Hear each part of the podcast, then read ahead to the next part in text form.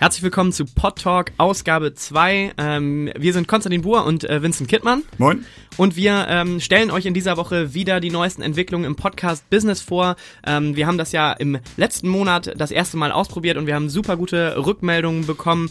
Ähm, vielen Dank dafür. Äh, wenn ihr Anregungen habt, meldet euch gern am besten unter podstars.omr.com. Da könnt ihr uns einfach schreiben oder schreibt einfach auch direkt der Horizont, dessen Kanal wir ja hier gerade kapern, sage ich mal.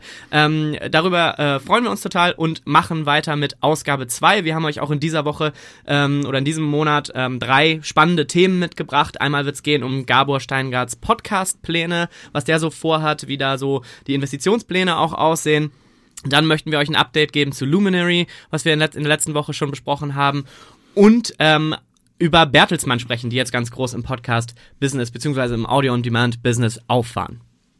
Ja, genau. Und los geht's mit Gabor Steingart. Der hat ja mit seinem, der ist im Moment das, äh, hat im Moment das führende Daily-Format, Morning Briefing, schafft es da eine sehr große Reichweite jeden, jeden Morgen äh, zu versammeln auf seinem Podcast, ist in den Podcast-Charts immer an vorderster Stelle und hat jetzt zwei sehr interessante Interviews gegeben zu seinen Plänen mit äh, seinem Medienunternehmen Media Pioneers.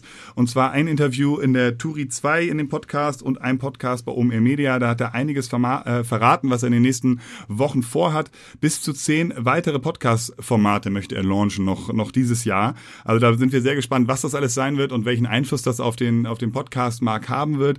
Den Einfluss mit dem Morning Briefing, der war sehr groß. Mal gucken, ob er diesen, diesen ähm, ja, dieses Einflusslevel halten kann, auch mit den zehn weiteren Formaten. Ähm, er hat auch ein bisschen über Monetarisierung gesprochen. Werbung ist für ihn da eher keine Möglichkeit, ob es nun Native Host Streets sind oder Audiospots. Das hat er alles als übers Ohrhauen der Leser und Hörer äh, bezeichnet. Äh, wir sind natürlich gespannt, wie er dann es versucht zu monetarisieren. Wir vermuten mal, dass es dann eine Paywall-Lösung ist. Paywall-Lösungen sind in Deutschland jetzt noch nicht gerade so etabliert für Podcast-Formate. Deswegen, ja, besonders spannend äh, zu sehen, welche Möglichkeit er da sieht und er findet und ob es dann auch ähm, erfolgreich ist. Alle Voraussetzungen sind auf jeden Fall für ihn da mit seiner Reichweite, die er gerade aufgebaut hat.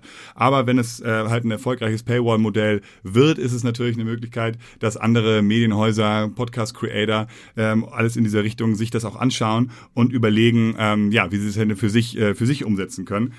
Jetzt kam auch noch raus, dass da gerade frisches Geld sozusagen reingekommen ist. Axel Springer hat sich daran beteiligt und äh, unterstützt dieses junge Medienunternehmen. Also hat ähm, Gabor Steingart da noch mehr, mehr Möglichkeiten, all seine Pläne umzusetzen. Und wir können empfehlen, da in die beiden Podcasts, Turi 2 und OMR Media mal reinzuhören, um die Zukunftspläne von, von Gabor allgemein und auf Podcast-Ebene sich mal genau anzuhören. Ähm, das nächste Thema, was wir für euch mitgebracht haben, ist äh, Luminary. Da haben wir schon im letzten Monat drüber gesprochen. Die neue Podcast-Plattform äh, Luminary, Riesenfunding bekommen, ein Subscription-Modell, also ähnlich eines Netflix für Podcast, ähm, als, diese, sie, als die sie verstanden werden möchten. Ähm, leider geht es so ein bisschen bergab, ehrlicherweise mit Luminary. Das, was wir so in den Medien mitbekommen haben und beobachtet haben, ähm, haben viele Podcaster und Content Content Creator ihre ja, Zusagen und ihren Content von der Plattform entfernen lassen. So zum Beispiel Joe Rogan, aber auch ja die großen Bran Branchenriesen wie zum Beispiel Gimlet ähm, oder The Daily oder Anchor und Parcast, die auch zu Spotify gehören, haben ihren Content ja zum Start von Luminary nicht bereitgestellt oder zurückziehen lassen natürlich erstmal ein heftiger Rückschlag auch fürs, für, für das Unternehmen. Ähm, die Podcaster oder die Content Creator hatten nämlich herausgefunden, dass Luminary ähm, Proxy-Server verwendet, ähm, um die Podcast-Folgen zur Verfügung zu stellen. Ähm, Luminary wollte damit die Streaming-Geschwindigkeit äh, und die Plattform-Geschwindigkeit ein bisschen verbessern. Das Ganze hatte ähm, allerdings auch einen Haken. Podcast-Produzenten fehlten auf einmal Daten, äh, dadurch, dass sie einfach durch diese Proxy-Server verwischt wurden, beziehungsweise ähm, verfälscht wurden. Und so fehlten ähm, ja wichtige Informationen, wie zum Beispiel Shownotes, die einfach grundlos gekürzt wurden. Ähm, Im Übrigen hatten wir ja in der letzten Woche auch über den IAB-Standard zur Reichweitenmessung Messung von Podcasts gesprochen. Ähm, und diese Proxy-Server sind laut des Standards eben auch nicht erlaubt, da sie als Bot-Traffic äh, Traffic eingestuft werden. Ähm, also echt ein Problem für Luminary. Diese Probleme sollen mittlerweile behoben worden sein. Trotzdem ist da wahrscheinlich das Kind so ein bisschen in den Brunnen gefallen. Ähm, also echt kein, kein besonders guter Start für Luminary. Ja, und für uns natürlich ganz gut, dass wir mit unserer ersten Prognose aus der ersten Folge jedenfalls richtig lagen, weil wir etwas kritisch denen schon gegenüberstanden. Hoffentlich äh, halten wir diese Quote. Ähm, genau, und nächste News ist ähm, die Audio Alliance von Bertelsmann, Gruner und Ja, alles, was RTL zu bieten hat und Random House. Die haben das auf ähm, allen Ebenen schon mal gemacht, dass sie da jetzt so eine Kooperation zwischen den ganzen Häusern geschaffen haben. Jetzt also auch mit der Audio Alliance. Dazu zählt alles, was Audio on Demand ist. Vor allen Dingen aber auch Podcasts werden da explizit hervorgehoben.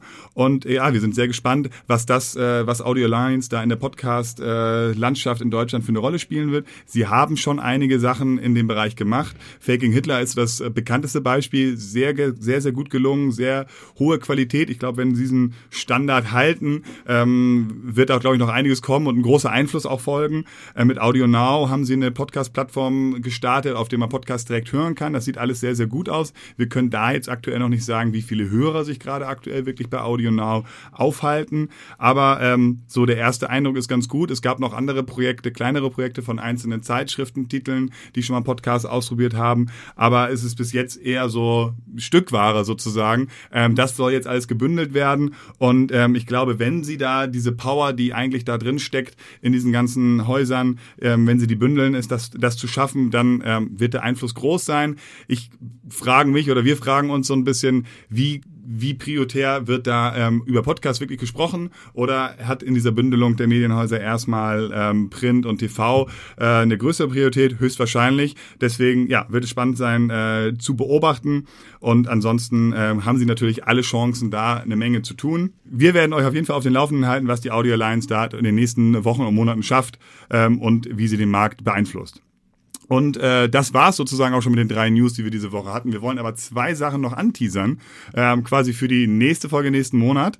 Und zwar sind das äh, Spotify, die nämlich jetzt gerade sehr stark rumtesten mit kuratierten Playlists. Kuratierte, kuratierte Playlists kennen wir alle ganz gut mit Dein Mix der Woche ähm, oder den verschiedenen Mixtapes, die man bei Spotify bekommt. Das versuchen sie jetzt auch ähm, auf Podcast-Ebene. Also wenn man sich hier den Pod Talk anhört, beziehungsweise den Horizont Podcast anhört, bekommt man andere Podcasts empfohlen, die dem Horizont Podcast ähnlich sind, also die dort gefallen könnten. Ich glaube, das ist eine, eine ähm, könnte ein großer Schritt sein, um auch auf andere Formate aufmerksam zu machen, um ähm, ja mehr Podcast-Hörer ähm, um Hörer auf andere Podcasts aufmerksam zu machen. Außerdem ist die Sichtbarkeit in der App bisher ja noch gar nicht so groß. Ähm, das wollen sie auch stark verändern, dass man quasi mit weniger Klicks und mit einem viel kürzeren Weg auf die Podcast, äh, zu den Podcasts gelangt.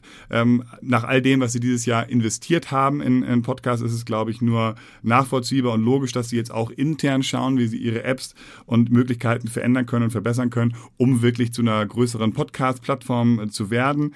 Und die zweite Sache, die wir anteasern wollen, ist der Google Audio Search. Dort ist es mittlerweile so, in manchen Fällen, dass wenn man einen Podcast sucht, dass man direkt in der Suchmaske den Link bekommt ähm, zu dem Podcast und auch direkt in der Suchmaske hören kann. Ne? Also ganz großer Unterschied. Früher musste man da in verschiedene, auf verschiedene Seiten gehen, in verschiedene Apps gehen. Jetzt kann man sofort direkt anfangen zu spielen. Das ist für die Auffindbarkeit und Distribution bei Podcasts, glaube ich, ein sehr großer Gamechanger. Sind gespannt, was da, äh, ja, was das für, was das für Folgen hat und was das alles bewirken wird. Und ja, ich würde sagen, das war's jetzt schon wieder von äh, Pod Talk diesen Monat und wir freuen uns, äh, wenn ihr nächstes Mal wieder dabei seid. Bis nächsten Monat. Ciao.